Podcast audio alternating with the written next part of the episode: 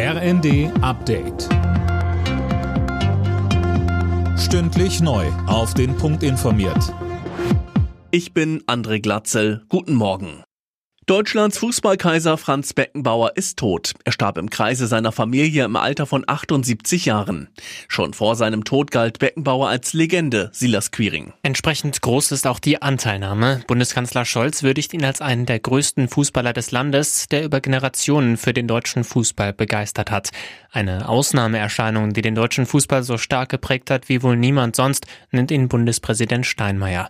Auch sein Verein, der FC Bayern München, trauert um Beckenbauer. Er war die größte Persönlichkeit, die der Verein jemals hatte, sagt etwa Ehrenpräsident Uli Hoeneß. Die Deutsche Bahn versucht, die angekündigten Lokführerstreiks noch zu verhindern. Einen Eilantrag lehnte das Arbeitsgericht Frankfurt am Abend ab.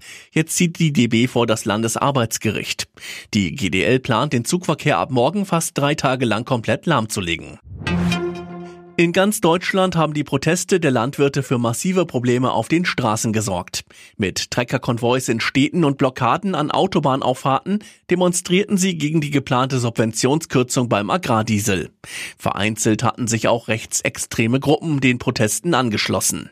Landwirtschaftsminister Özdemir. Ich bin sehr dankbar dafür, dass Plakate zu sehen sind, aber auf den Traktoren, auf denen draufsteht, Landwirtschaft ist bunt und nicht braun. Ich will ausdrücklich auch dem Deutschen Bauernverband danken, die sehr klar deutlich gemacht haben, dass sie den Versuch von rechts, diese Proteste für ihre Zwecke vor den Karren zu spannen, dass sie das ablehnen.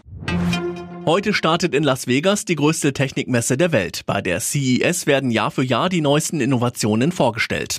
Unter den Ausstellern sind Tech-Giganten wie Amazon, Google oder Intel. Als Vertreter der Bundesregierung ist Digitalminister Wissing vor Ort. Alle Nachrichten auf rnd.de